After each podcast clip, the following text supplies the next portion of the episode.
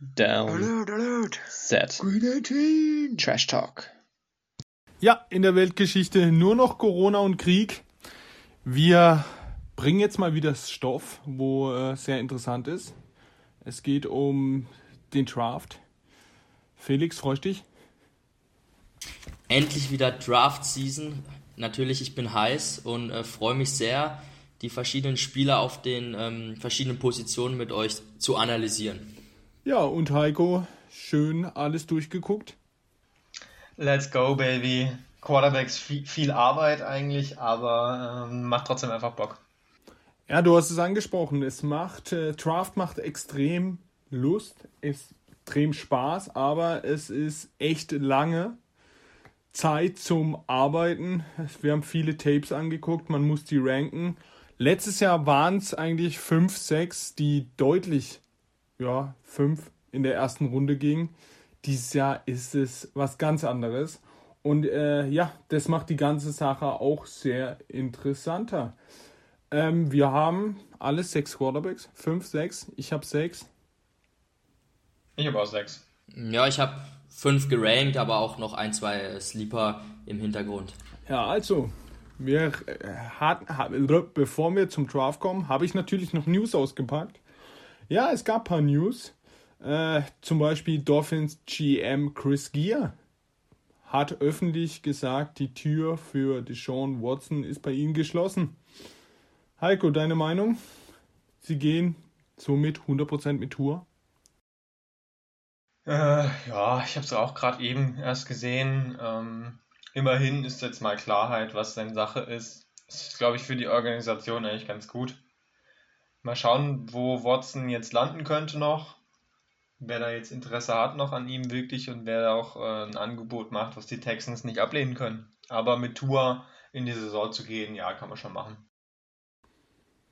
Ja, viele Experten haben diesen, diesen, dieses Quarterback-Karussell angesprochen. Russell Wilson angeblich auch safe bei den Seahawks und Aaron Rodgers angeblich auch eigentlich sicher bei den Packers noch ein Jahr. Felix, das freut dich? Nee, es freut mich nicht. Ähm, hatte eigentlich erwartet, dass diese Offseason doch äh, ganz schön Bewegung im Quarterback-Markt bekommen, aber anscheinend hat sich doch alles wieder gelegt äh, und die alten Haudegen bleiben bei ihren Teams. Bin trotzdem gespannt, ähm, was mit Watson jetzt passiert. Irgendwo wird der unterkommen, da bin ich mir fast sicher. Gut, man muss gucken, wie dieser Prozess da noch äh, weiter vonstatten läuft, was da jetzt auch noch entschieden wird. Aber ich würde ihn schon eigentlich gern wieder als Spieler in der NFL sehen. Ja, die Cardinals verlängern mit ihrem Head Coach Kingsbury und GM Steve Keim. Ähm, dann haben wir noch ein paar Roster-Moves. Die Giants entlassen Kyle Rudolph, der Tight End, und Devontae Booker, den ich echt nicht schlecht fand als zweiter Running Back. Hinter war in manchen Spielen sogar besser als Saquon Barkley. Äh, Booker bringt 2 Millionen, Kyle Rudolph 5 Millionen. Die richtigen Moves, Heiko? Booker ist einfach so ein klassischer, komplett austauschbarer NFL Running Back. Der ist nicht furchtbar, aber es macht auch keinen großen Unterschied, ob du jetzt ihn hast oder irgendeinen Rookie, der dich nochmal eine Million weniger kostet. Von daher vertretbarer Move, auf jeden Fall. Ähm, Kyle Rudolph, ja, da ist die Karriere jetzt auch wohl auch langsam mal vorbei, aber er hat gesagt, er will weitermachen. Mal schauen, wo er nochmal unterkommt, aber viel mehr ähm, als ein, zwei Millionen werden da wahrscheinlich nicht rauskommen. Wenn er irgendwo nochmal mehr Geld bekommt, dann ist für ihn gut, fürs Team, ja, weiß ich nicht so recht. Ja, wir bleiben bei den Giants. Die Giants bieten Saquon Buckley, ihren Star Running Back, offiziell zum Trade an. Felix, deine Meinung dazu? Ja, mh, mm, weiß halt nicht, was bekommst du halt für Saquon Barkley noch. Äh, Running Back ist jetzt nicht gerade die wertvollste Position. Du kannst dir jedes Jahr auch in späteren Runden ganz gute Starter holen und er ist halt nach seiner Verletzung, wie man letzte Saison gesagt hat, nicht mehr dieser High-End äh, äh, Running Back, der mal war.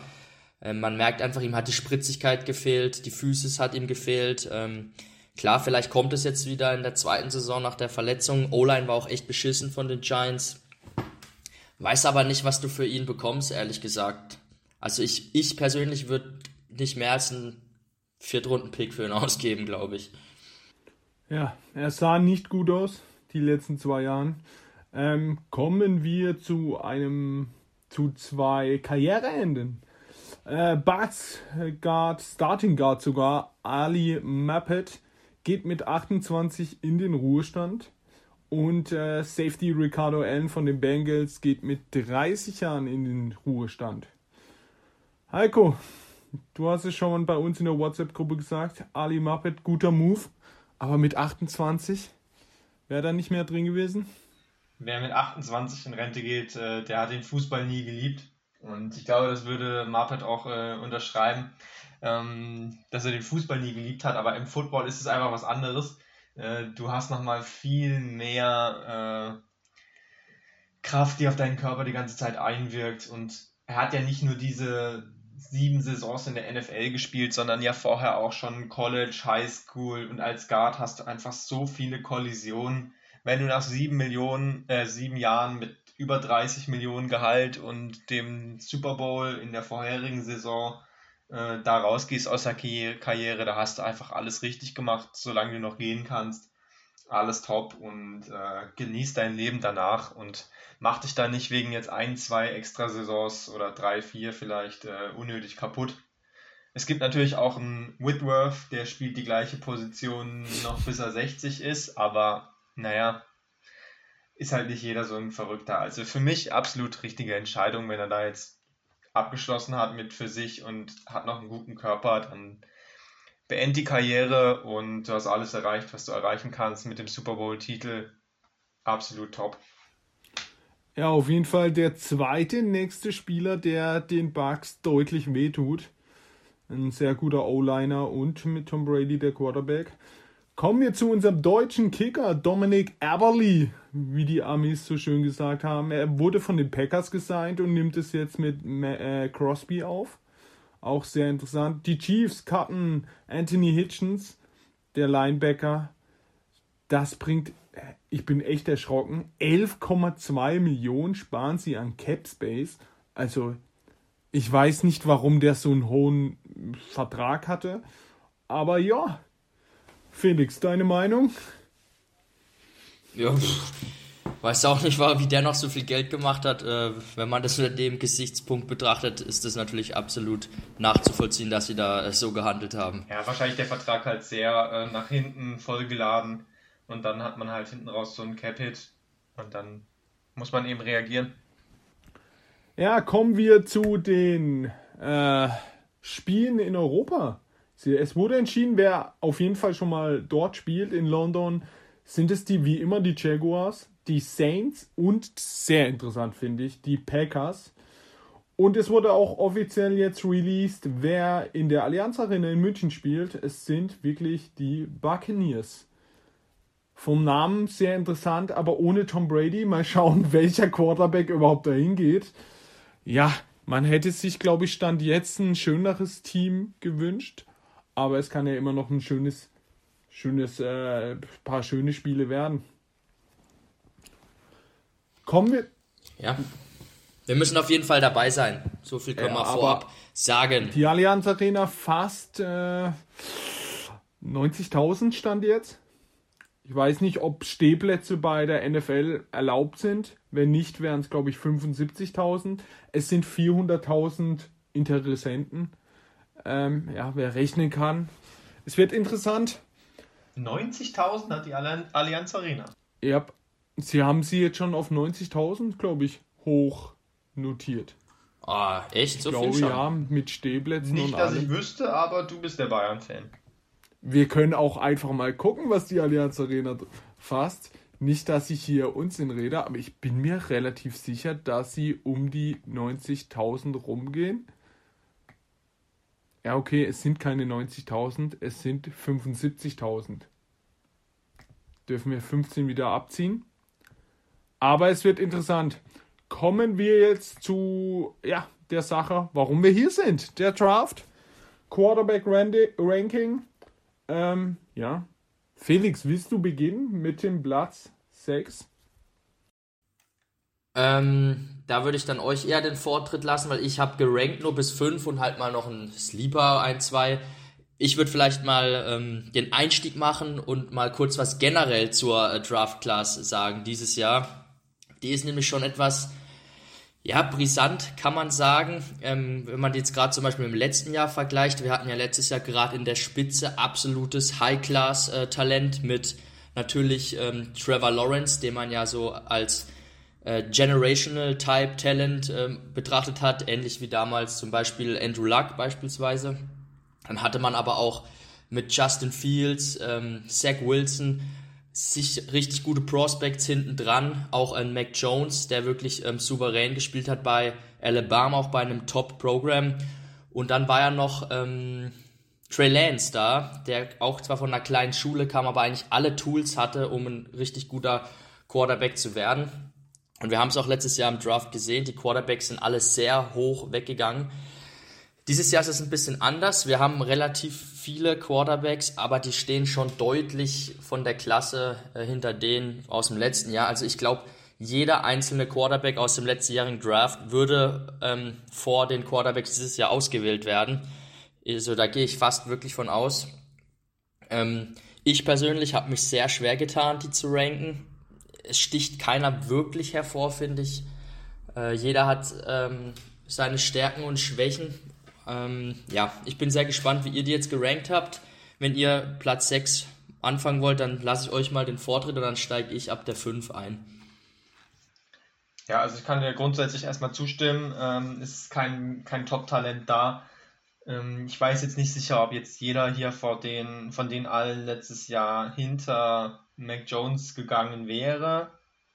Kann mir vorstellen, dass zumindest einige Teams lieber ein, zwei Spieler aus diesem Draft gehabt hätten, wenn es jetzt im direkten Vergleich gewesen wäre.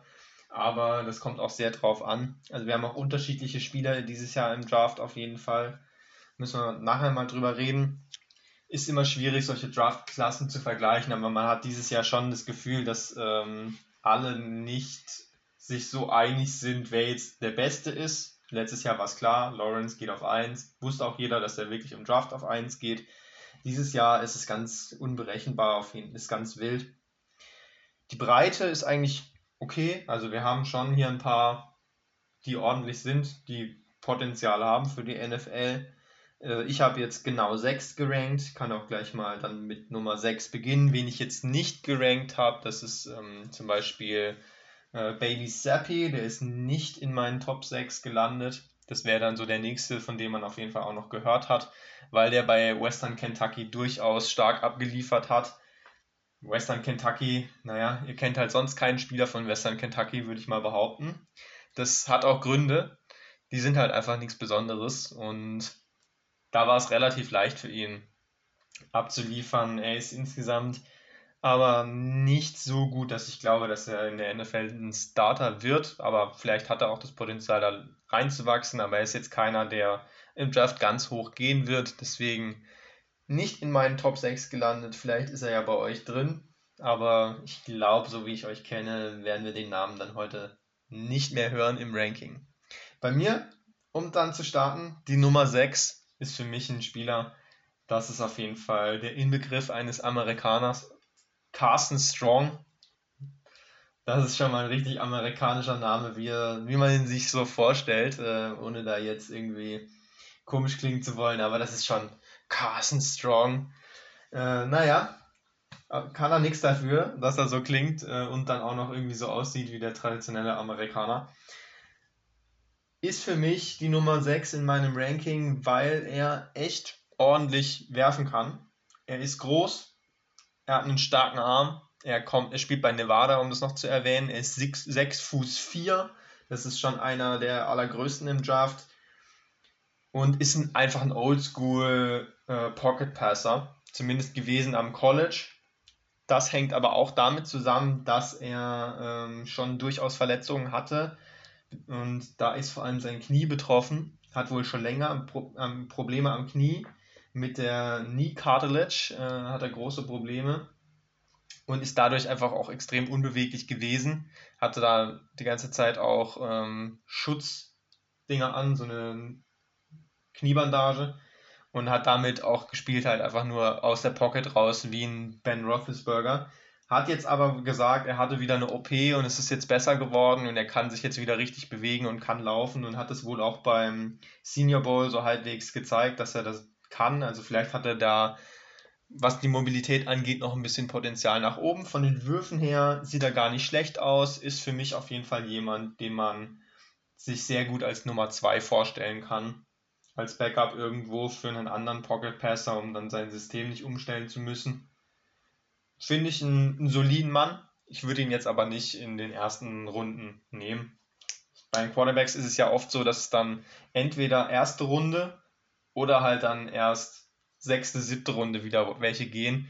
Es gibt nur wenige, die da zwischendrin in Runde 3, 4 gehen und das sind dann auch halt eher schon Backups, so wie in Ian Book, wo man jetzt nicht so viel halten muss, war jetzt die letzten Jahre einer, der in Runde 4 gegangen ist und letztes Jahr hatten wir, die Texans haben noch in Runde 3 einen erstmal Starter gefunden, aber das liegt halt auch daran, dass Watson nicht da war, deswegen eigentlich auch ein Backup gewesen. Für mich einer eher von diesen späten Quarterbacks, Runde 5, 6, kann man irgendwo Carsten Strong holen und hat einen soliden Backup. Habt ihr Carsten Strong denn auch auf eurer Liste drauf? Ja, ich habe ihn auch drauf auf der 6. Ähm, zudem davor äh, Ja, ich habe ihn mir angeguckt, also denjenigen, den du auf der 7 hast. Äh, ich habe es ja heute schon in unsere WhatsApp-Gruppe reingeschrieben. Der ist, finde ich, nicht mal schlecht, aber seine Würfe. Wenn ihr mal Lust habt, schaut euch ein Video von ihm an. Also die schlafen ja fast ein. Man denkt immer, jetzt fallen sie gleich runter, weil sie einschlafen. Und er hat auch in einer unteren Division gespielt, oder? Ich habe nicht nachgeguckt. Ja. ja, Western Kentucky ist jetzt nicht gerade in, den, in der großen college Denn, äh, Leider in den Highlights habe ich keinen kein Ball gesehen, wo der Wide Receiver gedeckt war. Ich glaube, die waren, da war ein Beast dabei und der war immer offen. Hat man auch an seinem Tape gesehen. Kommen wir zu Carson Strong. Carson Strong, finde ich, äh, man muss sagen, drei Jahre gespielt. Sein letztes war mit Abstand das Beste. Alles sagen, hat sich richtig gut entwickelt Heiko, du hast schon gesagt, seine Größe, seine Armstärke. Ich denke, ähm, es kommt darauf an, zu welchem Team er geht, da ein guter Backup zu spielen und eventuell verletzt sich die Nummer 1 und er könnte wie in, also bei Big Neck war es ja ein bisschen anders, der spielt beim schlechten Team, aber da hat sich der erste verletzt. Ich glaube, der könnte echt überraschen. Ähm, sein, er hat ein Armtalent, das Einzige, was eben man ihm echt negativ angreifen kann, ist seine Athletik. Also er steht ja wirklich in der Pocket, er bräuchte auch ein Team, zum Beispiel die Buccaneers, wo die O-Line eben so dicht ist, ja, dass es sich nicht bewegen muss wie ein Tom Brady. Aber ja, man könnte mal seine Rushing-Statistik 2021 vorlesen. Es waren minus 208 Yards. ja. Ähm, ja, aber sein Armtalent ist echt gut. Es ist, sein Arm ist sogar so gut, dass äh, ich finde, dass er seinem Arm oft zu arg vertraut. Er hatte ein paar Interception, wo er in so kleine Fenster rein will und denkt sich, ja, ich habe den Arm dazu. Und äh, auf einmal war der Pick da. Ähm, ja, er also müsste also, halt auch noch mehr irgendwie antizipieren. Also wenn er halt einen ja. freien sieht, dann knallt er ihn dahin und dann reicht es auch für eine gute Saison bei Nevada. Aber um jetzt in der NFL die Dinger anzubringen, dann musst du halt nicht nur den starken Arm haben und dem vertrauen, wie du sagst, sondern musst halt einfach eine Sekunde früher werfen. Und der Receiver läuft dann erst an diese Stelle hin und das hat man von ihm jetzt wenig gesehen. Ja. Ähm, seine Statistik kann man mal vorlesen. 4200 Yards, 36 Touchdowns und 8 Interception. Ja, das gehört eigentlich zu den äh, ja, Top.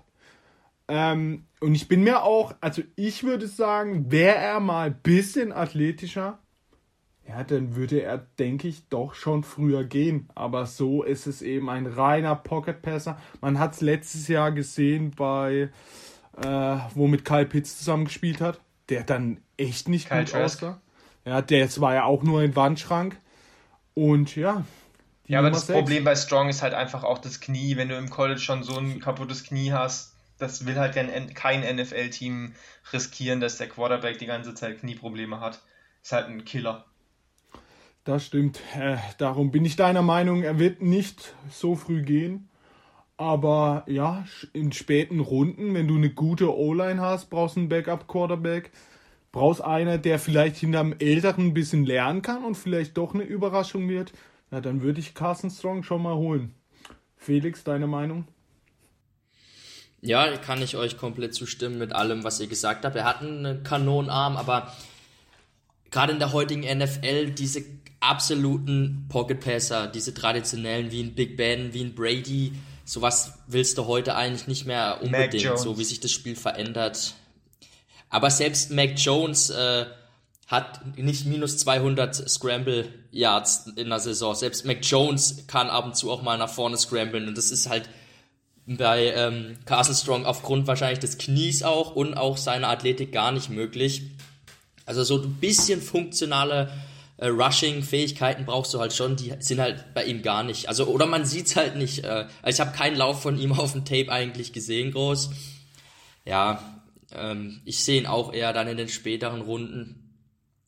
Aber als so ein Pocket-Passer mit einem guten Arm hinter einer guten O-Line kann er schon äh, vielleicht eine Backup-Rolle einnehmen in der NFL. Ja, Felix.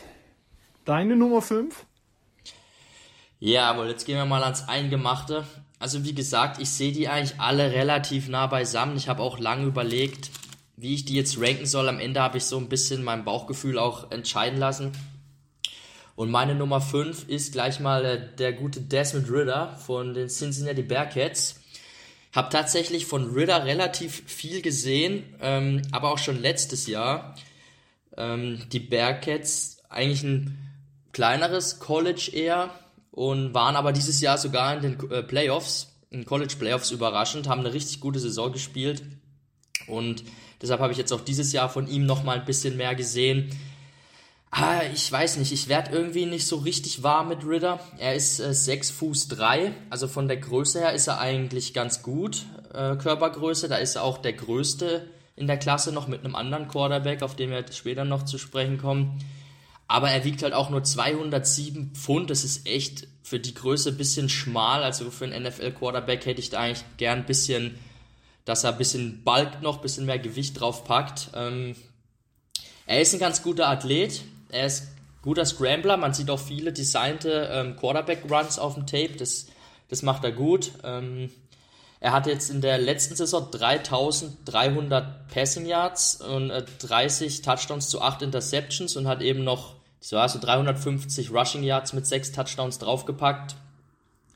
Sein Arm ist, ist okay, finde ich. Ähm, reicht für die NFL aus, ist jetzt aber auch nicht so, dass ich sage, der hat einen, einen krassen Arm. Und was mir halt an ihm gar nicht gefällt, es sind halt so viele ungenaue Pässe dabei. Er spielt einfach nicht konstant. Also er bringt dann wieder mal einen geilen Wurf an, dann verwirft er aber einen Ball, wo man sich denkt, wieso trifft er den jetzt nicht, wo eigentlich die Pocket gut ist ähm, ja, hat er einfach so Accuracy-Probleme und das ist für mich immer eine Red Flag, wenn ich äh, auf, auf die Quarterbacks gucke, weil Consistency ist einfach so wichtig auf dieser Position und er ist halt auch ein Senior. Also er hat viele Saisons jetzt schon am College gespielt und ich habe da einfach auch keine Verbesserung jetzt über die Saisons gesehen, unbedingt in dem Aspekt. Ja, vielleicht will er auch dann manchmal äh, zu viel, ich weiß es nicht. Aber deshalb hat es für mich nur ähm, für Platz 5 jetzt hier in diesem Jahr gereicht. Da mache ich direkt mal gern weiter, denn ich habe Desmond Ritter auch auf Nummer 5 gesetzt. Ähm, in den Rankings, die man so liest oder sich anschaut, da ist er auch irgendwie all over the place, so wie es eben bei allen ist. Also von 6 bis 2 ist da alles dabei bei Ritter. Eins habe ich ihn jetzt noch nicht gesehen. Ähm, in meinen Notizen hier habe ich auch äh, bei Minuspunkten auf jeden Fall inconsistent, dick unterstrichen, weil das einfach das große Ding ist. Ähm, er hat gute Plays, aber er hat auch wirklich äh, Head-Scratcher-Plays drin, trifft einfach seine Leute dann nicht. Und diese Offense, auch wenn die sehr gut war, er war ja der Einzige, der in den Playoffs war von den Quarterbacks. Die kommen ja alle von kleinen, relativ kleinen Schulen, also keine wirklichen Top-Teams dieses Jahr bringen einen Quarterback raus, der was kann. Ähm, kein Alabama, kein Clemson, LSU, die großen Namen, alle nix. Deswegen haben wir nur solche kleineren Schulen, da ist Ole Miss, glaube ich, noch so das bekannteste auf jeden Fall, die später noch kommen mit ihrem Quarterback. Aber da hat er auf jeden Fall mit denen eine gute Saison gespielt. Diese Offense ist aber wirklich halt äh, ausgelegt auf einen Read RPO-Style, wie so viele, werden wir heute noch ein paar Mal sagen. Aber man sieht halt bei ihm wirklich nicht so dieses NFL-Passing-Play. Das liegt auch an der Offense einfach. Man kann jetzt schlecht sagen bei diesen ganzen Quarterbacks, dass sie das nicht können, weil wir wissen es nicht. Man sieht es einfach nicht, es ist auf dem Tape nicht drauf, ganz wenig nur.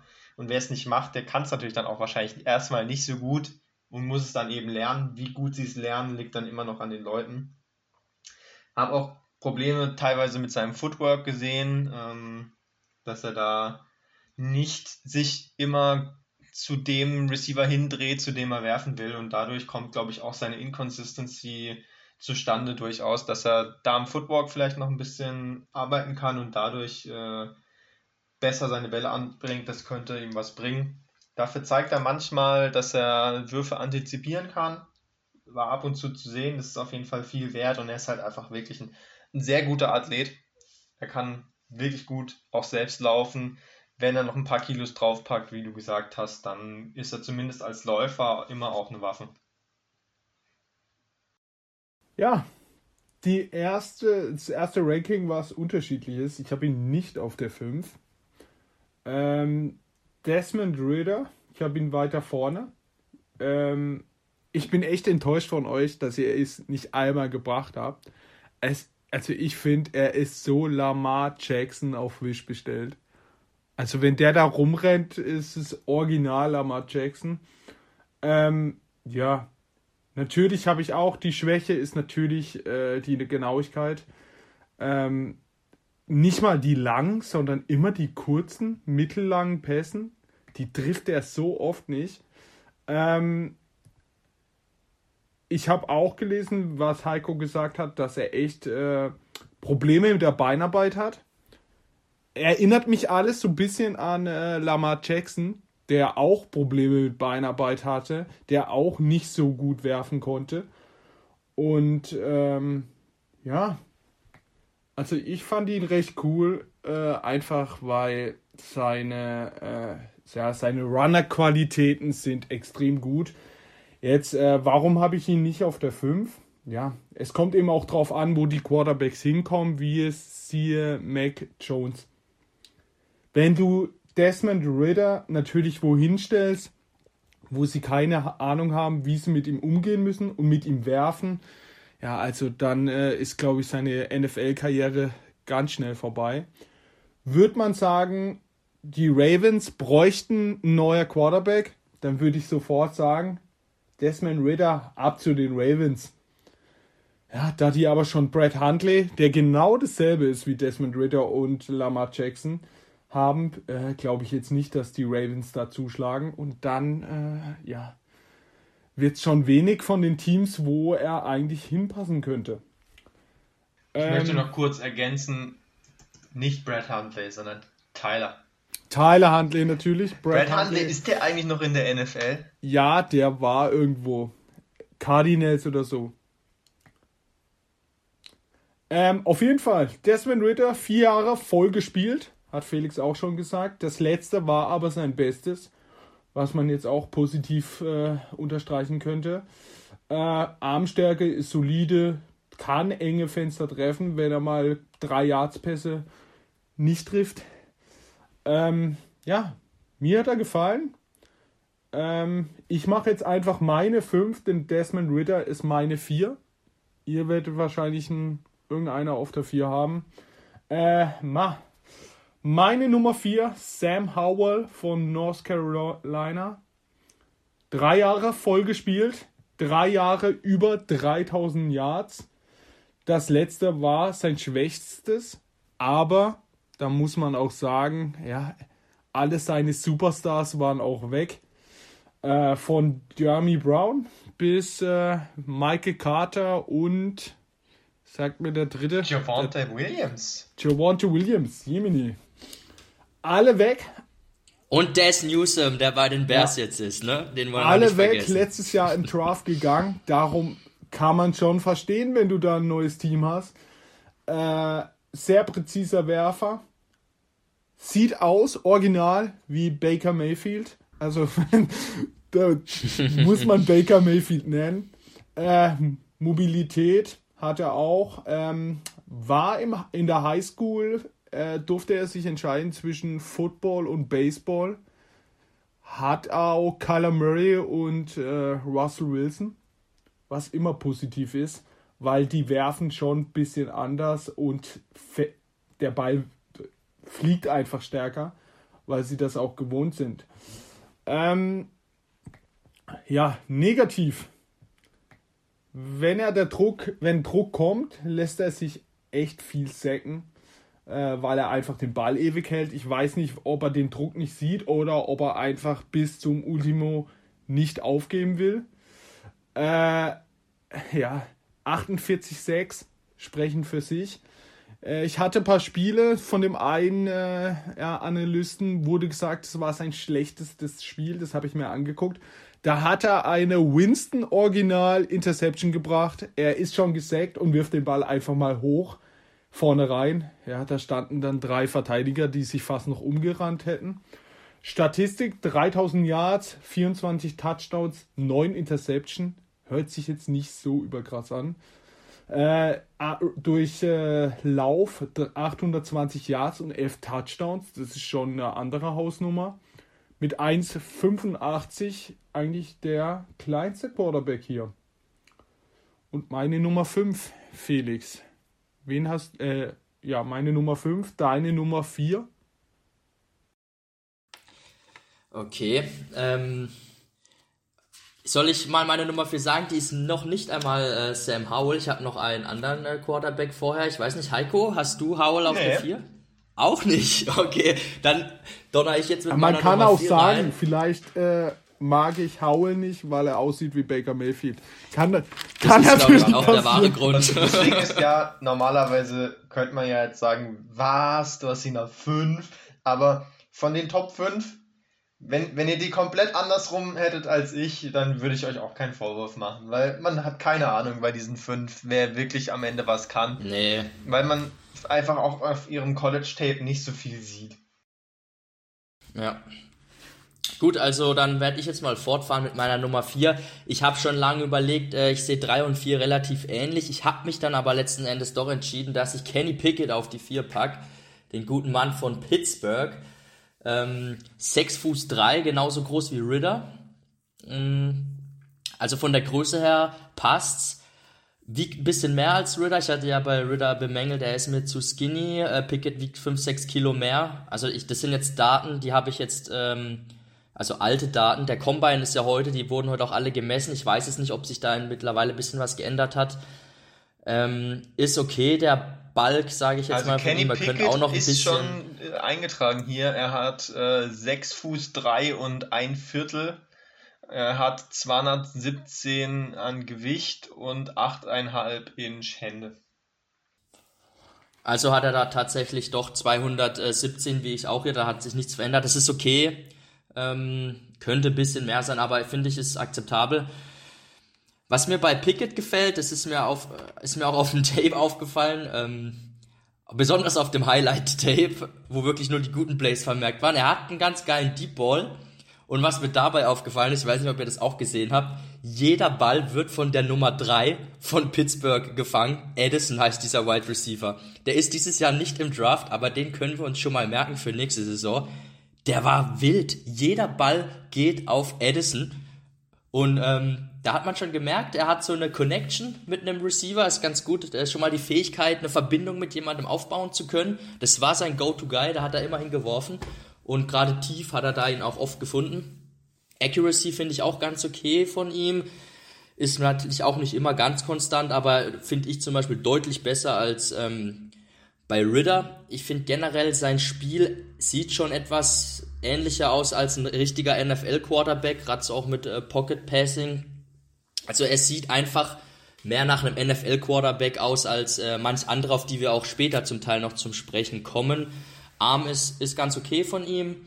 Ähm, er erkennt auch, finde ich, den Blitz ganz gut, weicht da auch zum Teil aus, was auch eine wichtige Eigenschaft ähm, ist. Und auch als Scrambler ist er gar nicht mal so verkehrt.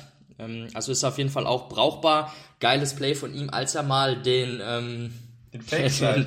Den, den, Fake Fake Slide gebracht hat, als er, als er losrennt und äh, so tut, als ob er runtergeht und dann einfach weiterläuft. Ähm, ich glaube, da mussten sie jetzt auch teilweise die Regeln anpassen, weil das hat einfach vorher noch nie jemand gemacht, so richtig. Hat aber auch zum Erfolg geführt, also er hat in dem Play wirklich auch einen Touchdown Der größte Erfolg an dem Play war, dass er sich dabei nicht das Kreuzband gerissen hatte. Ja, es sah schon ein bisschen ugly aus, wie er da nach unten geht und noch weiter rennt. Er hat natürlich jetzt gerade die letzte Saison äh, war richtig stark. Er hat 4300 ähm, Passing Yards, 42 Touchdowns zu 7 Interceptions, schon nicht schlecht, muss ich sagen. Mhm. War auch, glaube ich, sogar Heisman-Finalist, meine ja. ich. War da bei den Kandidaten dabei für diese Auszeichnung als bester Spieler am College. Hat er wirklich gut abgeliefert. Ähm, als Rusher hat er 233 Yards und 5 Touchdowns erzielt. Du hast schon gesagt, Heiko, gerade die Hände, die werden hier gerade heiß diskutiert in Amerika äh, von Kenny Pickett. 8,5 Inch Hände wären tatsächlich die kleinsten Hände eines äh, Quarterbacks. Ich habe mal ein bisschen recherchiert. Ein Quarterback, der auch so kleine Hände hatte, war Michael Vick tatsächlich. Äh, und der hat eigentlich schon auch eine, einen guten Ball geworfen, muss ich sagen. Ich weiß nicht, ob das Thema nicht vielleicht doch ein bisschen zu hoch gekocht wird. Fakt ist schon auch, aber dass der Ball in der NFL noch mal ein bisschen größer ist als am College. Ähm, und gerade auch, wenn es nass ist, ähm, du hast nicht so richtig den Grip, kriegst du halt auch nicht so den, den Spiral so drauf. Das hat man, finde ich, gerade auch gesehen ähm, bei Pickett. Und zwar war das beim Senior Bowl, wo er gespielt hat. Und da hatten die ein Training im absoluten Regen. Und Pickett hat da wirklich nicht so gut ausgesehen, meiner Meinung nach. Äh, ich habe mir das genau angeguckt haben auch viele Experten im Nachhinein geschrieben. Das war deutlich zu sehen, dass er da Probleme hatte. Er muss dann auch auf einen Handschutz zurückgreifen, um ähm, gescheit werfen zu können. Aber also unter normalen Bedingungen glaube ich jetzt nicht, dass die kleine Hand ähm, da jetzt den Wurf so großartig ähm, einschränkt. Ich glaube vielmehr ist es halt auch vielleicht ein Problem mit Ball Security. Er hatte relativ viele Fumbles, wenn du halt auch nicht den Ball fest umgreifen kannst. Ähm, ja, es ist ein heikles Thema. Im Endeffekt denke ich mir, Burrow hat auch nicht die größten Hände, zwar größer als Pickett, aber das wurde letztes Jahr auch, äh, oder vorletztes Jahr war das ja ähm, groß diskutiert bei ihm. Im Endeffekt, er ist jetzt in seinem zweiten Jahr in Super Bowl marschiert, hat fast einen Titel gewonnen. Bin gespannt. Ähm, ich finde ihn ganz gut eigentlich, aber mir fehlt auch irgendwie so ein bisschen das, so diese Wow-Tools fehlen mir einfach, dieses Besondere, dieses, was ihn so extrem abhebt nochmal. Ähm, Deshalb habe ich ihn jetzt nur auf der 4, auch wenn er so vom Gesamtpaket eigentlich ganz solider wirkt, auch im Vergleich zu den anderen. Aber mir fehlt halt so das Upside irgendwie. Also zu deinen Fumbles gerade eben, es waren 28 Stück. Er hat 28 mal Stück äh, mal gefummelt. Zu deinen Händen, ich habe mich mal schlau gemacht. Wisst ihr, wer die kleinsten Hände der NFL hat? Stand jetzt also Starting Quarterbacks. Mit Burrow. Kyler Murray? ja, Burrow wahrscheinlich. Nein, ja. mit 8 3 Viertel Inches Taysom Hill. Dann kommt schon, und dann kommt schon Burrow mit 9. Also Pickett hat 8,5. Wisst ihr, wer die größten Hände hat? Und da wäre da wär ich niemals drauf gekommen. Niemals. Hm, lass mich kurz überlegen. Da will ich was raushauen. Wer hat die größten Hände? Hm. Eigentlich hätte ich Kirk Cousins gesagt, aber dann wären wir da, da hättest du nicht gesagt, da kommen wir niemals drauf. Vielleicht hat Winston große Hände. Äh, es ist Russell Wilson. Mit Was? 10 Echt? ein Viertel. Weil Danach, er 40 Stunden am krass. Tag äh, Handtraining macht. Also ich kann euch, ich kann euch ja. mal die Top, ich kann euch mal die Top 3 vorlesen und dann fragt man sich doch, kann es sein, dass große Hände ein Vorteil sind? Aaron Rodgers 10 ein Achtel, Josh Allen 10 ein Achtel und dann kommt der Prescott, da kommt der Herbert, Stafford, Lawrence. Es kann doch was mit der Größe haben und wenn ich dann das ganze Ding umdrehe, lassen wir mal Burrow, ra Burrow raus, Taysom Hill, Jared Goff, Derek Carr, Baker Mayfield, Teddy Bridgewater, Jimmy G, Taylor Heineke, ja, also Verschwörer würden jetzt sagen, es hat was mit der Größe zu tun, meine Freunde. Sam ja, Darnold noch ist so. wohl doch entscheidend. Ja, also äh, wenn man so durch die Statistik geht, sind Hände eventuell doch ein Vorteil. Ja, interessant. Aber Heiko, deine Nummer 5? 4? 4 sind wir? 4? Nummer 5 war Desmond Ritter und jetzt kommt meine Nummer 4 und wirklich die Top 4. Da habe ich wirklich kaum einen Unterschied zwischen den Leuten drin. Aber ich habe jetzt ein bisschen was Verrücktes gemacht. Bei mir auf 4, der ist tatsächlich in vielen Listen auf 1 oder auf 2. Bei mir nicht. Und ich kann euch nicht ganz genau sagen, warum. Aber es ist Matt Corral von Ole Miss. Mississippi äh, Quarterback 6'2 und 205 sind seine Maße. Hat drei Jahre gestartet, ähm, hat aber eigentlich vier Jahre war er am College, also er ist auch lange am College gewesen, wie fast alle hier im Draft. Haben alle viel gespielt, viel Erfahrung gesammelt, aber das heißt ja auch immer, dass sie nach drei Jahren noch nicht so gut waren, dass sie in den Draft wollten. Also kann man immer positiv oder negativ sehen. Der Kerl kann sich auf jeden Fall bewegen. Aber er bewegt sich zu viel. Also er läuft einfach zu viel. Das, was er dieses Jahr gemacht hat, war teilweise halber Selbstmord. Er hat extrem viele Hits genommen und das Ganze halt gegen College-Gegner, so ein College-Linebacker, da kannst du mal einen Hit nehmen, aber wenn du das in der NFL machst und da kommt Micah Parsons und haut dich pro Spiel viermal um als Quarterback, dann ist halt Ende. Also er hat jetzt schon immer wieder Probleme mit Verletzungen. Wenn er so weiterspielt, mit 205 äh, Pfund wiegt er auch noch extrem wenig. Er muss da drauf packen, erstmal an Gewicht, Muskelmasse und dann muss er weniger Hits nehmen. So kann er nicht weiterspielen, sonst hat er keine NFL-Karriere, die lange dauert. Das ist ein großes Problem. Positiv ist, er kann mit verschiedenen Arm-Angles auf jeden Fall werfen. Also er ist da flexibel. Er kann nicht nur einen Wurf. Und er hat auch eine solide, zumindest äh, Armkraft. Und dadurch, dass er dann eben aus jedem Winkel werfen kann, wirft er insgesamt schon ordentlich. Vor allem, was so den ähm, Intermediate-Bereich angeht, ist er auch ziemlich akkurat, ähm, tief, vermisst, äh, misst, äh, da verhaut er auf jeden Fall viele Bälle.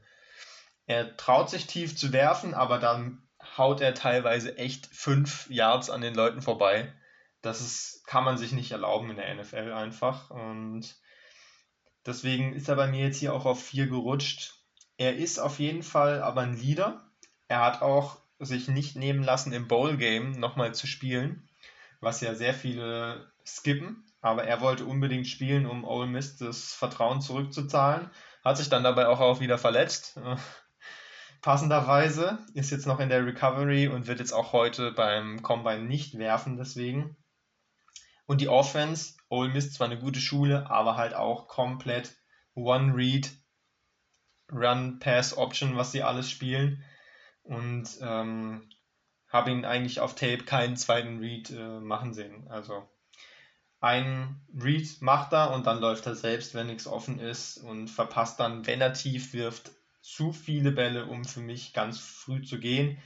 Aber er hat auf jeden Fall so die Tools und die Athletik, um ein sehr guter Spieler zu werden.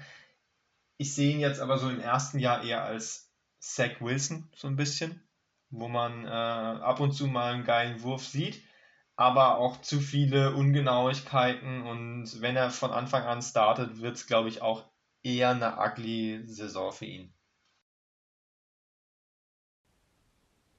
Ja. Ich würde sagen, wir machen mit der 3 weiter, weil sie kommen ja jetzt eher alle noch von uns. Ähm, ja, viel. Wer war jetzt deine Nummer 4? Meine war äh, Desmond Ritter. Ah ja, okay. Ähm, ja. Heiko, willst du gleich mit deiner 3 weitermachen? Kann ich machen. Kann auch zum Matt Corral ergänzen. Ich habe mir hier noch ein bisschen Jimmy G-Vibes aufgeschrieben. Ähm, in ein bisschen athletischer. Äh, vielleicht hilft euch das, um, um euch vorzustellen, wo ich ihn gut sehe. Also ähm, Jimmy G spielt ja bei den San Francisco 49ers so eine Offense, die noch viel äh, RPO-Game drin hat. Ähm, da wird er, glaube ich, gut reinpassen, aber die haben ja schon auch Trey Lance, also die haben kein Interesse an Matt Corral, würde ich mal behaupten. Deswegen ist der Spot weg, aber so eine Offense könnte ich mir für Matt Corral gut vorstellen, wo er dann ordentlich spielen könnte. Aber wenn er halt zu so einem Jets-Team kommt wie Zach Wilson, dann spielt er halt eine Zach Wilson-Saison. Gut, also Nummer drei ist bei mir dann Candy Pickett. Ähm, Felix hat schon viel zu ihm gesagt. Der gute Mann aus Pitt ähm, hat fünf Jahre College gespielt, im Endeffekt, oder was heißt gespielt, er war zumindest fünf Jahre am College. Ähm, durch Covid möglich. Und der Kerl wirft echt gut. Also was er so an Würfen gezeigt hat, hat mir von allen Quarterbacks am besten gefallen. Hat mich eigentlich schon ziemlich überzeugt mit dem, was er am, an Würfen so gebracht hat. Er kann auch mittlere Distanz über die Mitte des Felds werfen und das sind so die NFL-Throws, die man von vielen anderen gar nicht gesehen hat. Da in ein enges Fenster über die Mitte zu werfen, hat auch die Größe, um über seine O-Line drüber zu gucken. Auch ganz wichtig eigentlich. Ähm, nicht so wie ein Russell Wilson oder ein Kyler Murray, die da immer Probleme haben, obwohl sie eigentlich gut sind. Also sieht eigentlich echt gut aus. Er kann sich auch bewegen wenn er muss, dann läuft er dir mal einige Yards. Er sieht nicht so aus, als könnte er rennen, aber er kann es ganz ordentlich. Und er kann, was ganz vielen fehlt noch von diesen Quarterbacks, er kann, wenn er anfängt zu, lauf zu laufen, schafft er es immer noch nach vorne zu gucken und zu gucken, was machen meine Receiver und dann doch noch zu werfen. Also er kann improvisieren. Bei den anderen, bei einem Matt Corral ist es bisher eher so gewesen, äh, oder auch die anderen, die noch kommen, Desmond Ritter, den wir schon hatten, wenn die sich entscheiden, okay, ich laufe jetzt mal los, dann laufen sie selbst. Dann gucken sie nicht mehr, haben die Augen nicht mehr oben, was machen meine Receiver. Und bei Kenny Pickett sieht man, der läuft dann auch hinter der Line of Scrimmage einfach noch ein bisschen nach außen und sucht immer noch, wo sind meine Receiver, kann ich noch werfen. Das macht er echt gut. Für mich ist er, wenn er an Tag 1 starten müsste, also ein Quarterback, den man jetzt draftet, dann hätte ich gerne Kenny Pickett an Tag 1 als besten Starter wenn ich den ersten Spieltag gewinnen will mit einem Quarterback aus diesem Draft, dann ist es Kenny Pickett, den ich haben will.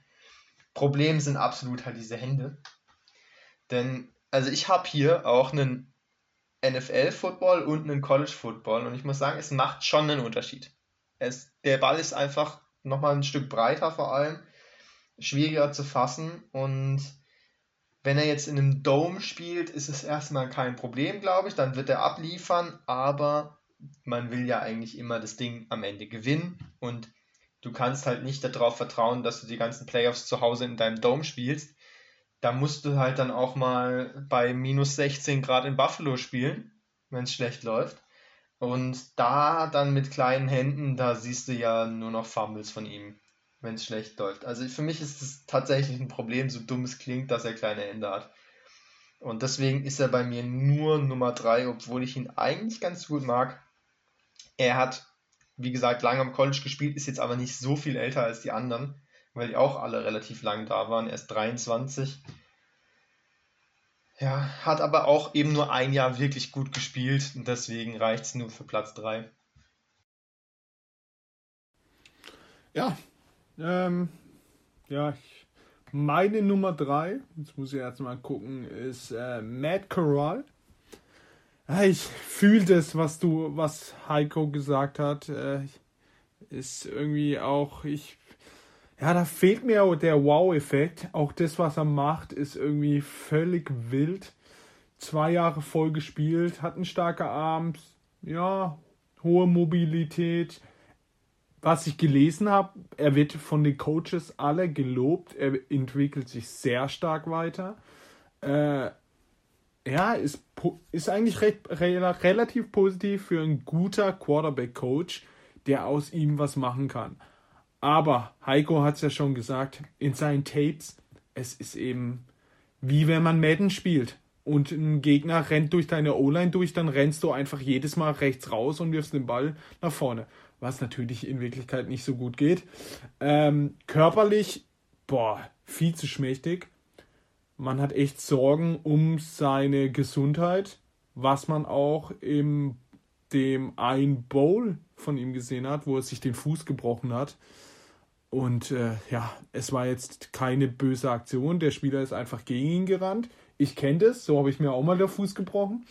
Aber wenn du eben schmächtig bist und anfällig und dann so eine Spiel, äh, Spielstyle hast, ja, dann äh, also wenn man da Russell Wilson oder Kyler Murray sieht, die klein, aber auch krank breit sind, ja, Entscheidungsfindung, Scan des Feldes, ja, ist nicht so gut. Äh, übersieht auch echt oft die Safeties und dann, äh, wenn man Safety übersieht, dann ist die Pick-Wahrscheinlichkeit schon sehr, sehr hoch.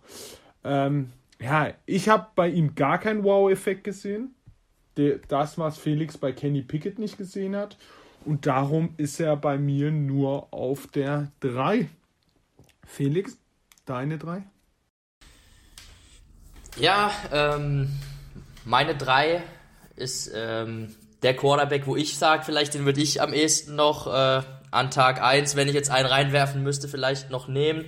Ähm, Habe ja aber auch gesagt, ich sehe meine 3 und 4 ziemlich ähnlich. Also ich sehe das schon auch so, dass Pickett könnte man von Anfang an vielleicht mal starten und dann eben meine 3 vielleicht Sam Howell. Ähm, Sam Howell, Ralf, du hast vorhin schon viel von ihm erzählt. Er ist eigentlich auch ein bisschen zu klein. Ich glaube, der kleinste Quarterback eben, den wir jetzt dieses Jahr hier im Draft haben, aber er hat wenigstens diesen bulligen Körperbau von 220 Pfund. Ähm, er ist ein echt guter Scrambler, du hast es ja vorhin vorgelesen, das meint man gar nicht, wenn man ihn sieht, aber 800 Rush Yards und 11 Touchdowns ist schon ordentlich, muss ich sagen. Ähm, was mir bei ihm halt gefällt, er hat einen richtig guten Arm und einen richtig schönen Deep Ball. Also ich mag seinen Deep Ball gerne und der Deep Ball, es hört sich jetzt ein bisschen wild an, aber der erinnert mich etwas an den Deep Ball von Russell Wilson, vielleicht weil auch dieser Baseball-Background. Der Ball fliegt voll hoch und kommt einfach runtergeflogen. Ähm, einfach geil anzugucken. Ähm, was mir bei Howell auffällt, wenn ich jetzt auf die Accuracy gucke, weil nach meinem Empfinden hat er noch die beste Accuracy aller äh, Quarterbacks in dieser Draftklasse. Deshalb ist er auch für mich derjenige, wo ich sage, ähm, ich würde ihn vielleicht am ehesten reinwerfen. Es sieht auch etwas nach NFL Quarterback aus, wenn er spielt. Er hat natürlich diese Saison nicht so stark gespielt wie das Jahr davor, weil er einfach die Playmaker verloren hat. Mm, ja, es ist halt auch wie, wir haben schon angesprochen, viel RPO, äh, mal durch die Reads durchgehen, sieht man einfach zu wenig. Er hat viele Sacks eingesteckt, wie du auch vorhin richtig gesagt hast, Ralf. Es ist einfach, ähm, da muss man auch noch smarter werden in der Pocket, wie, man, wie er sich bewegt, auch den Ball mal dann loswerden, wenn der Druck kommt. Ähm, aber er hat halt auch gar kein Talent, finde ich, dieses Jahr gehabt. Also da war jetzt fast nichts Draftbares dabei, glaube ich. Glaub, ich der eine ist gut, ich glaube, er heißt Hobbs oder so. Aber der ist auch nicht im Draft. Äh, ja. Er ist sein einziger Receiver, der gut ist, aber die O-Line ist einfach furchtbar. Ja, also da ist, da ist echt wenig NFL-Talent dabei. Mir gefällt irgendwie Howell, das Gesamtpaket ist ganz gut, gerade auch mit dem guten Arm, den er hat. Also der Arm ist auf jeden Fall NFL-ready für mich.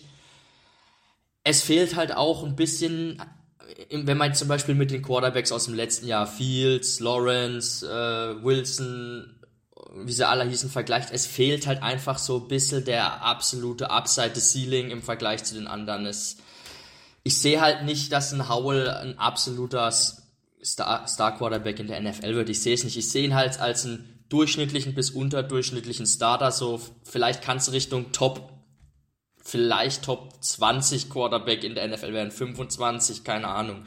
Aber ich sehe einfach nicht, dass er, ja, einer der besten 20 Quarterbacks in der Liga wird. Ich, dafür sind einfach die Tools dann nicht da für meinen Geschmack. Gut, dann war die Dreier durch, oder? Ja, dann würde ich mit der Nummer 2 anfangen. Es ist bei mir Kenny Pickett. Ähm, ja, für mich der beste Passer in der Klasse. Ähm, sehr, sehr guter Arm, trifft gute, schnelle Entscheidungen ist ein richtig Führer eines Teams, äh, hat die Athletik, auch wenn er nicht so aussieht, kann die Blaze verlängern. Heiko, du hast es gesagt, er, der hat eben Druck, rennt rechts raus und seine Augen sind immer noch vorne und dann schmeißt er den Ball auch auf den Wide Receiver, der immer noch weiter rennt und das Play verlängert. Äh, wenn ich da Matt Corral sehe, der kracht erstmal in fünf Verteidigern rein. Ähm, was man sagen muss, seine Armstärke könnte ja, zu Problemen führen, weil er eben auch kein Josh Allen Arm hat. Also der ist echt langsam in Würfen. Nicht so wie unser Freund auf der 7. Aber ja, Die Handgröße, ich glaube, wir könnten uns da totreden. Keine Ahnung, wir wissen es alle nicht, ob es was ausmacht, ob er mit dem NFL-Ball spielen kann, auch im Regen. Keine Ahnung, wir werden es sehen. Ähm, ich glaube, die Teams werden schon ein bisschen Angst haben und sagen, ja, wir brauchen ein Team, wo im, äh, wo im Dome spielt, glaube ich. Also die Packers oder die Bills, glaube ich, werden ihn nicht holen, weil sie sagen, bei uns hat es minus 20 Grad, da kommt einer mit so kleinen Händen. Das könnte schief gehen. Macht ja alles Sinn. Aber wenn du ihn jetzt starten lässt, glaube ich, er hat doch alles, was ein NFL-Quarterback braucht. Er, er sieht ein bisschen aus wie äh, Justin Herbert. Erinnert so ein bisschen an Derek Carr, finde ich. Ähm, er hat einen guten Wurf, er hat eine gute Größe. Gib ihm einen guten Coach, der aus ihm was macht. Lass ihn ein Jahr sitzen hinter einem guten Quarterback und ich glaube, es könnte was werden, was ich bei anderen nicht sehe. Darum äh, mein Freund mit den kleinen Händen auf der Nummer 2, Kenny Pickett und die Statistik, ihr habt es vorhin vorgelesen, also 4300 Yards, 42 Touchdowns, 7 Interception, heißt wenig Fehler, guter, smarter Mann. Also mir gefällt er schon sehr. Eure Nummer 2, Heiko? Meine Nummer 2 ist der auch schon angesprochene Sam Howell. Ich mag ihn. Hab ihn jetzt am höchsten von uns allen. Ähm, der Deep Ball, der ist echt geil. Felix hat es schon gesagt. Mit schönem Touch bringt er den davor. Die sind einfach gut fangbar dann auch. Klar, die kommen auch weit von oben runter, aber die sind, glaube ich, echt angenehm zu fangen. Verhältnismäßig. Und ähm, er kann konstant aus der Pocket ein Passing Game aufziehen, wenn er eine Pocket hat. Die hatte er dieses Jahr einfach nicht mehr. Er hat in den Jahren davor mit den guten Spielern, die er hatte, sich als Passer gezeigt, als reiner Passer eigentlich, ist gar nicht gelaufen. Er hat in seiner Karriere 1000 Rushing Yards und 830 davon sind von diesem Jahr. Das hat er jetzt erst angefangen, weil seine ganze Offense eigentlich in den Draft gegangen ist und er niemanden mehr groß hatte, außer einem guten Receiver, aber gar keine O-Line. Er ist einfach nur noch weggerannt und davon ist er noch ziemlich viel, eben 830 Yards nach vorne gerannt, was schon mal ziemlich gut ist. Wenn er mal Zeit hatte, dann hat er ihn einfach tief geprügelt und das macht er echt gut. Und ein paar Reads macht er auch, wenn er dafür Zeit hat, aber er braucht dann zu lange, um eine Entscheidung zu treffen. Er bräuchte mehr Anticipation und äh, er hält dann den Ball zu lange und das resultiert eben auch in dieser riesigen Anzahl von Sacks schlechte O-Line ja, aber auch er selbst hat dann zu oft probiert, noch was Verrücktes zu machen, nochmal nach links, nochmal nach rechts zu rennen und hat dann den Sack genommen, wo er einfach den Ball wegwerfen muss. Er hat zu viel Hero Ball, wie die Amerikaner sagen, äh, gemacht. Wollte einfach ein bisschen zu viel, aber hat auch mit dem Team, glaube ich, immerhin noch sieben Siege geholt und das war eigentlich kein Team, was solch, so viele Siege hätte haben sollen dieses Jahr. Also ab und zu hat es geklappt, ab und zu hat er sich dann eben selbst ein Ei geschossen, indem er dann halt bei drittem und 15 einfach das Ding hochkatapultiert hat und der Gegner hat es dann gefangen. Aber wenn man ihn jetzt hinter eine bessere O-Line stellt in der NFL, dann kann er, glaube ich, echt ein sehr solider Spieler werden. Felix hat gesagt, das Upside zum Superstar ist jetzt eher nicht da. Aber ich sehe da nach einem guten Trainingscamp, sehe ich da eigentlich schon einen Kirk Cousins in Sam Howell. Und das ist immerhin ja schon mal NFL-Qualität. Und dann schauen wir mal, was da sich noch entwickeln kann nach oben. Das Ding ist, er ist klein, wie ihr gesagt habt. Er ist nur so 6, 0 irgendwas, also nicht mal ganz 6 Fuß 1 aber trotzdem ist er mit der schwerste hier ähm, von allen Quarterbacks. Also er ist ein bisschen breiter gebaut, auf jeden Fall. Und hat es in seinen Läufen auch gezeigt. Also er läuft äh, nicht so wie jetzt ein Lamar Jackson, dass er super shifty ist, sondern er läuft auch wirklich über die Leute drüber teilweise. Er hat einen Rekord aufgestellt für 63 gebrochene Tackles diese Saison als Runner. Völlig absurd eigentlich, ähm, dafür, dass er nicht so shifty ist. Das will man natürlich in der NFL jetzt nicht, dass er die ganze Zeit so läuft, aber es ist wichtig, dass er diese Gefahr ausstrahlt, auch weglaufen zu können.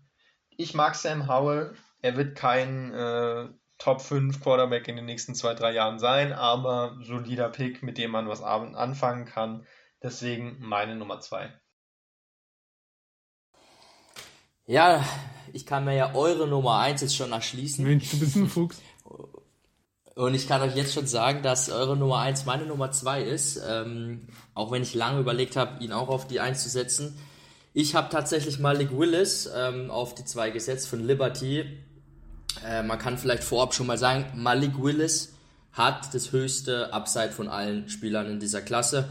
Wir haben ja vorhin, habe ich schon mal das Wort Tools in die Hand genommen. Die Tools sind alle komplett da bei Malik Willis. Er ist etwas klein, er ist auch nur so groß wie Sam Howell, hat aber auch die 220 Pfund. Eigentlich haben die beiden genau denselben Körperbau. Aber Malik Willis ist deutlich nochmal athletischer, ähm, auch wenn die beiden gleich viele Rush Yards haben. Aber Malik Willis läuft deutlich dynamischer, ist äh, mehr shifty in meinen Augen. Und äh, du hattest vorhin schon den Vergleich gebracht, Ralf, zwischen äh, Lamar Jackson und ähm, Desmond Ritter. Also ich finde eher Malik Willis kommt äh, ran an Lama Jackson, wobei man hier sagen muss, an Lama Jackson kommt Meint niemand ran. Auch vom Aussehen, weil er ja so groß und dünn ist. Ja. Also Willis ist echt ein krasser Scrambler. Er hat 880 Rush Yards und 15 Touchdowns. Ähm, was bei ihm halt aber auch ist, er hat den besten Arm in dieser Klasse. Er hat den stärksten Arm. Also wenn wir jetzt von Armstärke reden, jetzt mal nicht Accuracy, sondern Armstärke. Der hat ein krankes Brett im Arm, ähm, was sich sonst eigentlich nur von ähm, Heiko in der Allee sehe, also von der Armstärke her. Also wirklich heftig. Er war auch beim Senior Bowl und beim Senior Bowl ähm, wird regelmäßig die Wurfgeschwindigkeit gemessen und Malik Willis Wurf war unter anderem schneller als der Wurf von äh, Justin Herbert zu seiner Zeit damals beim Senior Bowl, was einiges aussagt.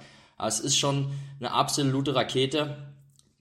Und was er halt auch kann und was er gut macht, sind diese Plays außerhalb der Struktur, wenn das Play zusammenbricht, diese Escapability, irgendwie sich noch retten. Da sind ganz viele Plays zu sehen, wo er dann ähm, noch rausscrambled und mit seinem Speed dann noch einen First Downer läuft. Man muss auch wirklich sagen, diese Liberty O-Line ist schon harte Kost. Also da kommt manchmal der Snap und dann hat er schon den Rusher im Gesicht. Das ist ähm, furchtbar mit anzugucken. Das kann einem fast schon leid tun. Er hat als, als äh, Werfer 2800 Yards in der vergangenen Saison gehabt, 27 Touchdowns, 12 Interceptions, bisschen viel.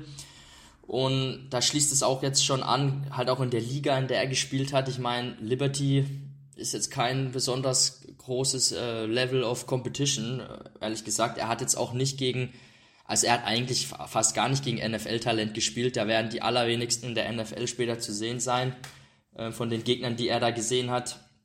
Er ist einfach auch noch inkonstant. Äh, es sind krasse Würfe wirklich dabei, aber auch dann eben viele Würfe, wo man denkt, hm, was ist denn da jetzt wieder passiert? Warum bringt er den nicht an? Die Interceptions teilweise auch unnötig.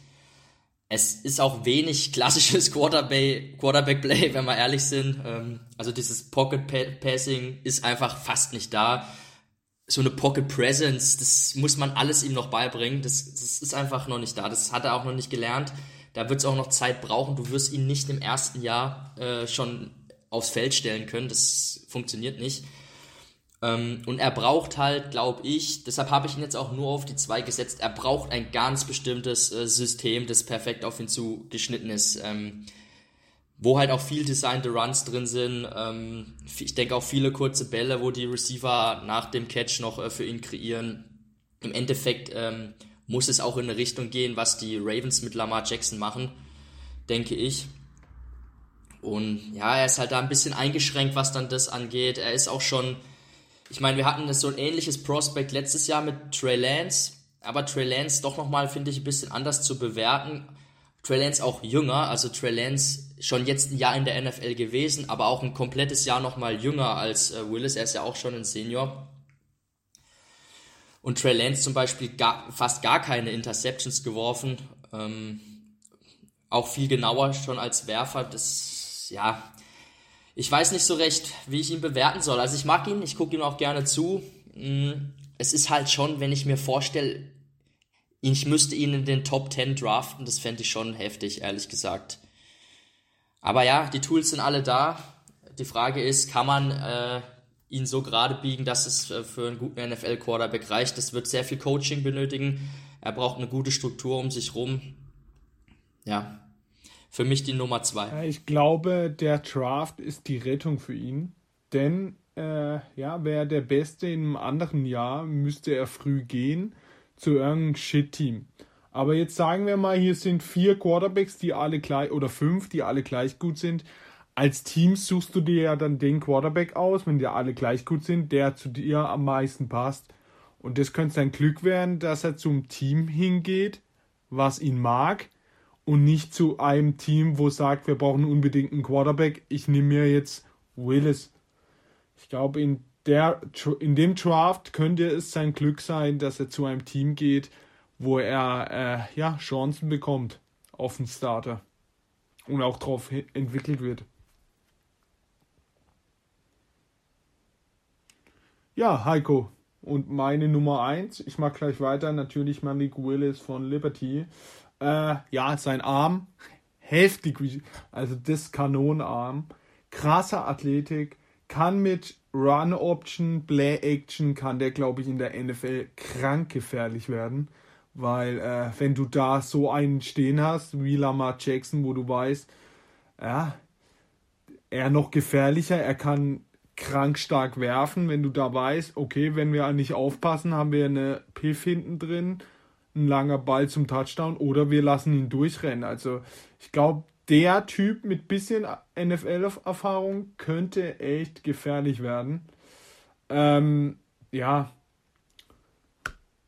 Vertraut aber wie äh, Carson Strong seinem Arm echt oft zu arg, trifft Entscheidungen zu spät, spürt dann, äh, ja, er hatte keine Urlaub, äh, O-Line, macht dann zu lange rum und zack, verliert er den Ball mit dem Fumble.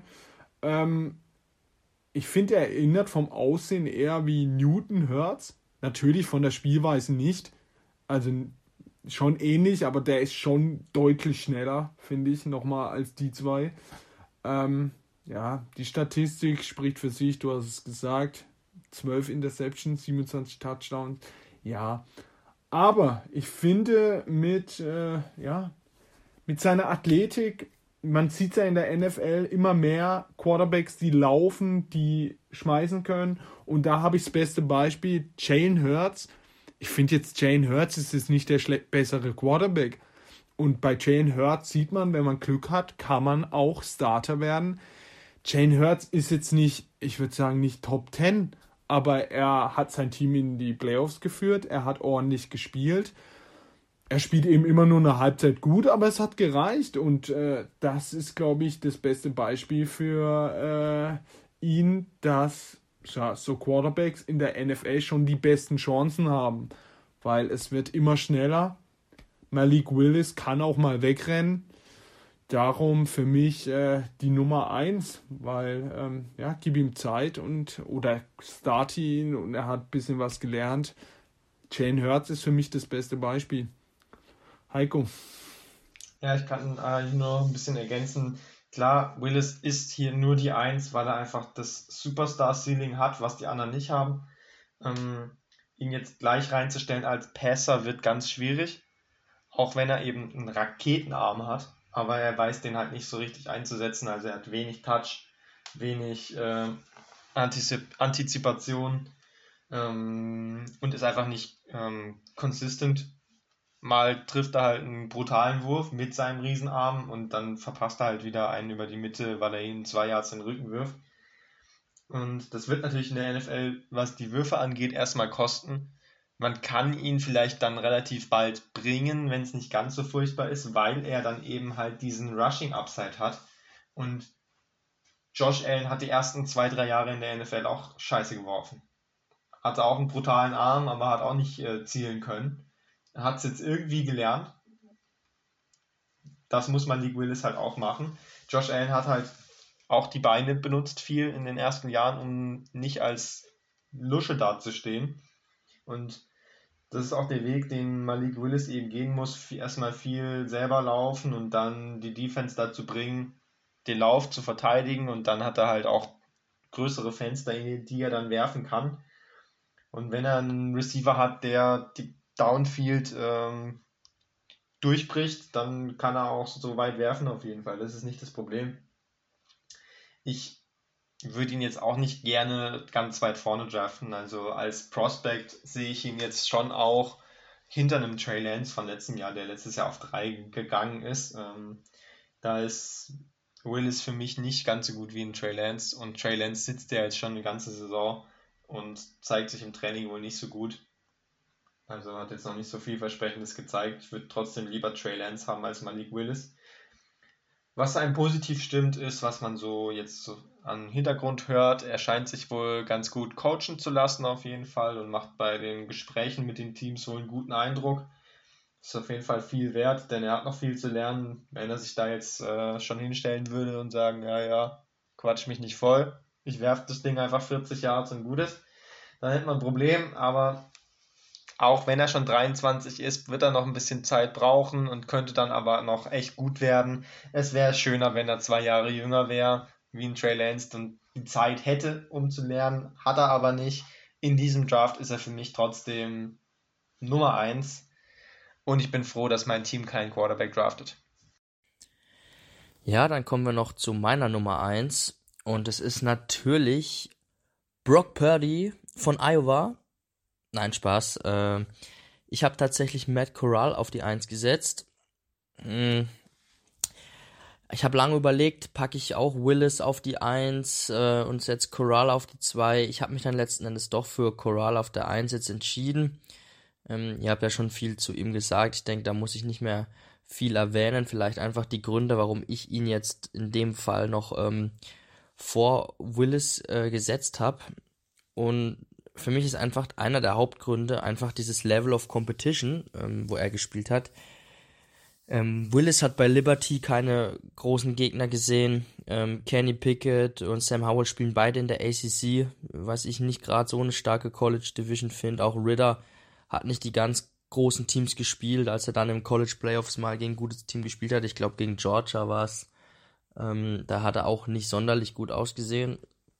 Und Matt Corral spielt mit ähm, Ole Miss einfach in der SEC. Und die SEC ist bekanntlich die beste Division am College. Da sind Teams wie ähm, Alabama, Georgia, Texas AM, äh, Tennessee zum Beispiel noch. Also es sind wirklich Teams, die auch rundum mit NFL-Talent bestückt sind. Die SEC, äh, die SEC bringt auch jedes Jahr viele Spieler raus, die vom College in die NFL kommen. Ja, und da hat Corral einfach ähm, die besten Gegner gesehen und hat es, finde ich, auch teilweise dann ganz gut gemacht. Er ist natürlich, äh, ja, hat auch seine Schwächen, sage ich jetzt mal. Er ist auch kein komplettes Prospect, er ist einfach auch zu leicht. Heiko hat es vorhin auch schon gut gesagt. Er läuft ziemlich unbedacht, ähm, scrambled er los. Die Verletzungsgefahr ist bei ihm sehr groß. Ähm, das habe ich auch schon den Eindruck, hat ja auch letztendlich zur Verletzung dann schon bei ihm geführt. Was mir noch aufgefallen ist, ist, dass er seine Ball Security verbessern konnte vom letzten Jahr zum dies, zu diesem Jahr. Er hatte nur fünf Interceptions. Das ist schon eigentlich, finde ich, ein, ein guter Fortschritt, was Ball Security angeht. Er ist halt auch einfach so ein RPO-Quarterback, bei dem Tape ist es mir besonders aufgefallen, diese Offense von ähm, Ole Miss besteht eigentlich nur aus Run-Pass-Options, also wirklich fast jedes Play ist irgendwie ein Run-Pass-Option gekoppelt.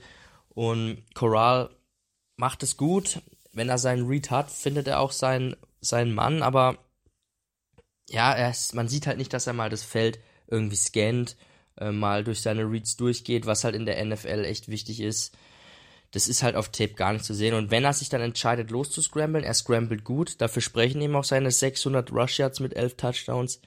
Aber anders als jetzt Pickett beispielsweise, der dann oft noch den Kopf oben hat und im Scramble noch den Mann sucht. Corral hat dann schon längst abgeschalten und geht dann wirklich mit dem Kopf durch die Wand nach vorne. Ich denke, da kann er sich auch noch verbessern. Er ist auch in keinster Weise ein komplettes Prospect. Ich sehe ihn jetzt auch nicht deutlich vor den anderen, ehrlich gesagt. Die, die sind alle für mich auf einem Niveau. Ich glaube jetzt auch nicht, dass er auf Anhieb äh, ein richtig äh, starker NFL-Quarterback wird. Er wird auch, wenn überhaupt, Zeit benötigen. Es gilt für mich ähm, für alle. Ich sehe eigentlich am besten für jeden dieser Quarterbacks, wenn er noch ein Jahr Zeit hätten, hinter einem Veteran zu lernen. Ähm, ja, aber einfach aus diesen Gründen Matt Corral für mich mal jetzt hier auf der Eins in diesem Jahr. Ja, spannend. Er hat auf jeden Fall äh, schon Erfahrung da drin, in gute Receiver, also mit guten Receivern zu spielen. Er hat ja bei Ole Miss in den letzten Jahren richtig gute Leute gehabt, dieses Jahr jetzt nicht mehr. Letztes Jahr ist ja Elijah Moore rausgekommen und davor waren ja auch noch äh, DK Metcalf und AJ Brown da. Also, der hat auf jeden Fall schon Erfahrung da drin, mal auf einen geilen Receiver zu werfen. Damals hat man bei denen aber gesagt, äh, die wurden nur in der zweiten Runde gedraftet, weil der Quarterback scheiße war. Schlechtes Zeichen für ihn wiederum. ähm, naja, er hat jetzt ein bisschen Zeit gehabt. Ich weiß gar nicht, ob er da gestartet hat. Aber wenn nicht, dann, hat er, dann war er schlechter als der, der da gestartet hat. Ist auch kein gutes Zeichen. Er hat zwei Jahre voll gespielt, also unter Metcalf. Ja, dann hat er mit denen noch gar nicht äh, im Spiel gespielt, sondern nur im Training. Aber er weiß auf jeden Fall, wie die so eine Route laufen. Schade, dass er sich damals noch nicht durchsetzen konnte. Er war ja auf jeden Fall schon im Team dann. Und naja, schauen wir mal, wer die beste Karriere hat. Aber unsere drei Teams sind ja, glaube ich, zumindest wenn Russell bleibt, erstmal dieses Jahr raus aus dem Draft-Geschehen, was Quarterbacks angeht. Und ich denke, da sind alle recht froh drüber. Seahawks sind allgemein aus dem Draft-Geschehen. Stimmt, die haben eh keinen Pick, die nehmen keinen davon. Wenn ihr Lust habt, schaut ein paar Tapes an es ist nicht so schön wie letztes Jahr. Es ist ein bisschen anstrengender, aber. Highlight-Tape äh, ja. von Malik Willis kann man sich gut angucken. Das Nur stimmt. den Rest dazwischen besser nicht. Und ich bin gespannt, wer dieses Jahr der Big Neck wird. Und dann war's das von uns. Ich wünsche euch einen schönen Tag, schönen Abend, schönen Morgen. Äh, ja, wir hören uns nächste Woche wieder. Macht's gut, bis dann. Ciao. Macht's gut. Ciao, ciao.